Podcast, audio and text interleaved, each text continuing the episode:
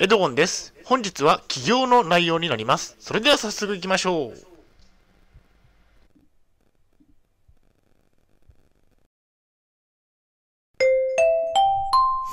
はい、H キャプチャンネルにようこそ。えー本日の内容ですが、えー企業と就労継続支援の両立について、えー実現可能かどうか深掘りといった内容でお送りしたいと思います。前提条件としましては、現在私は統合失調症を患っています。精神病院で3年間入院をしていました。借金がありますね。大変申し訳ないのですが、ポッドキャストの方は写真が見れないのでご了承ください。それではコンテンツですね。丸1番で作業場所、作業内容について。丸2番で作業時間、休日について。丸3番で企業と就労継続支援の両立について。最後に本日の行動プランと終わりになります。以前以下のようなツイートをしました。現状がありますが、企業に向けて頑張ってみたいと思います。作業場所、グループホームの自宅、作業内容、パソコン作業、作業時間、1日3時間程度、休日、未定、お茶、コーヒーを飲みリラックスしながら、このツイートについて深掘りをしていきます。ではまず丸1番で、作業内容、作業場所、作業内容について。作業場所について。企業活動の作業場所についてですが、自宅で作業をしています。自宅なら移動もないので楽で良いですよね。良いですよね。えパソコンとスマホがあれば作業ができます。作業内容について。企業活動の作業内容のメインはブログ、YouTube、電子書籍です。あとは写真も撮っています。次に丸2番で作業時間、休日について。作業時間について。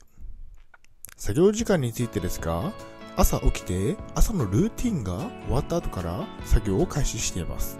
朝の9時半、6時半頃から8時くらいまでの90分くらいが多いですね。先ほどは3時間と言いましたが、残作業があれば午後などにも少し作業をしますね。作業時間は1日90分から100分くらいが平均なので、負担はそこまで多くはないですね。休日について。個人事業主の活動の休日ですが、今のところは1月1日のみとなっています。作業時間が短いので、休日はなくてもなんとかやっていけていますね。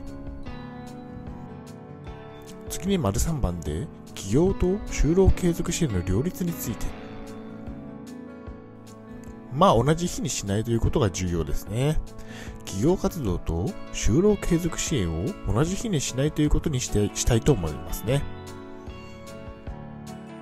就労継続支援と統合失調症について。統合失調症でも就労継続支援の B 型に通うことは可能でしょう。ただし症状が軽減しているなど調子が上向きの場合ですね。まあ無理はしない方が良いですね。結論としましては、企業と就労継続支援は両立は可能です。ただし、同じ日にはしないとしないということにしていますね。はい、お疲れ様でした。ありがとうございました。それでは本日の行動プランに入っていきたいと思います。就労継続支援に通いましょう。無理は禁物です。自分のペースで通いましょう。企業と就労継続支援の両立は可能でしょう。無理をしない範囲で取り組んでみましょう。まあそうですね、私は、えっと、どちらかというと、企業の方に、えっと、力を入れてますね。就労継続支援 B 型については、えー2週間に1回のペースで今は通っているといったところですね。それでは本日の振り返りに入っていきたいと思います。本日は、企業と就労継続支援の両立について、実現可能かどうか、深掘りといった内容でお送りしました。丸1番では、作業場所、作業内容について、自宅で作業。丸2番では、作業時間、休日について、1日90分程度の作業をしていることについて。丸3番では、企業と就労継続支援の両立について、まあ、同じ日にはしないということを、えっ、と、決めてやっていますね。はい、最後に終わりにです。最後までご覧いただきありがとうございます。ブログ H キャップも4年間応援しています。Twitter もやっています。チャンネル登録、いいねボタンを押していただけると嬉しいです。また次の動画、ポッドキャストでお会いしましょう。病気の方は無理をなさらずお過ごしください。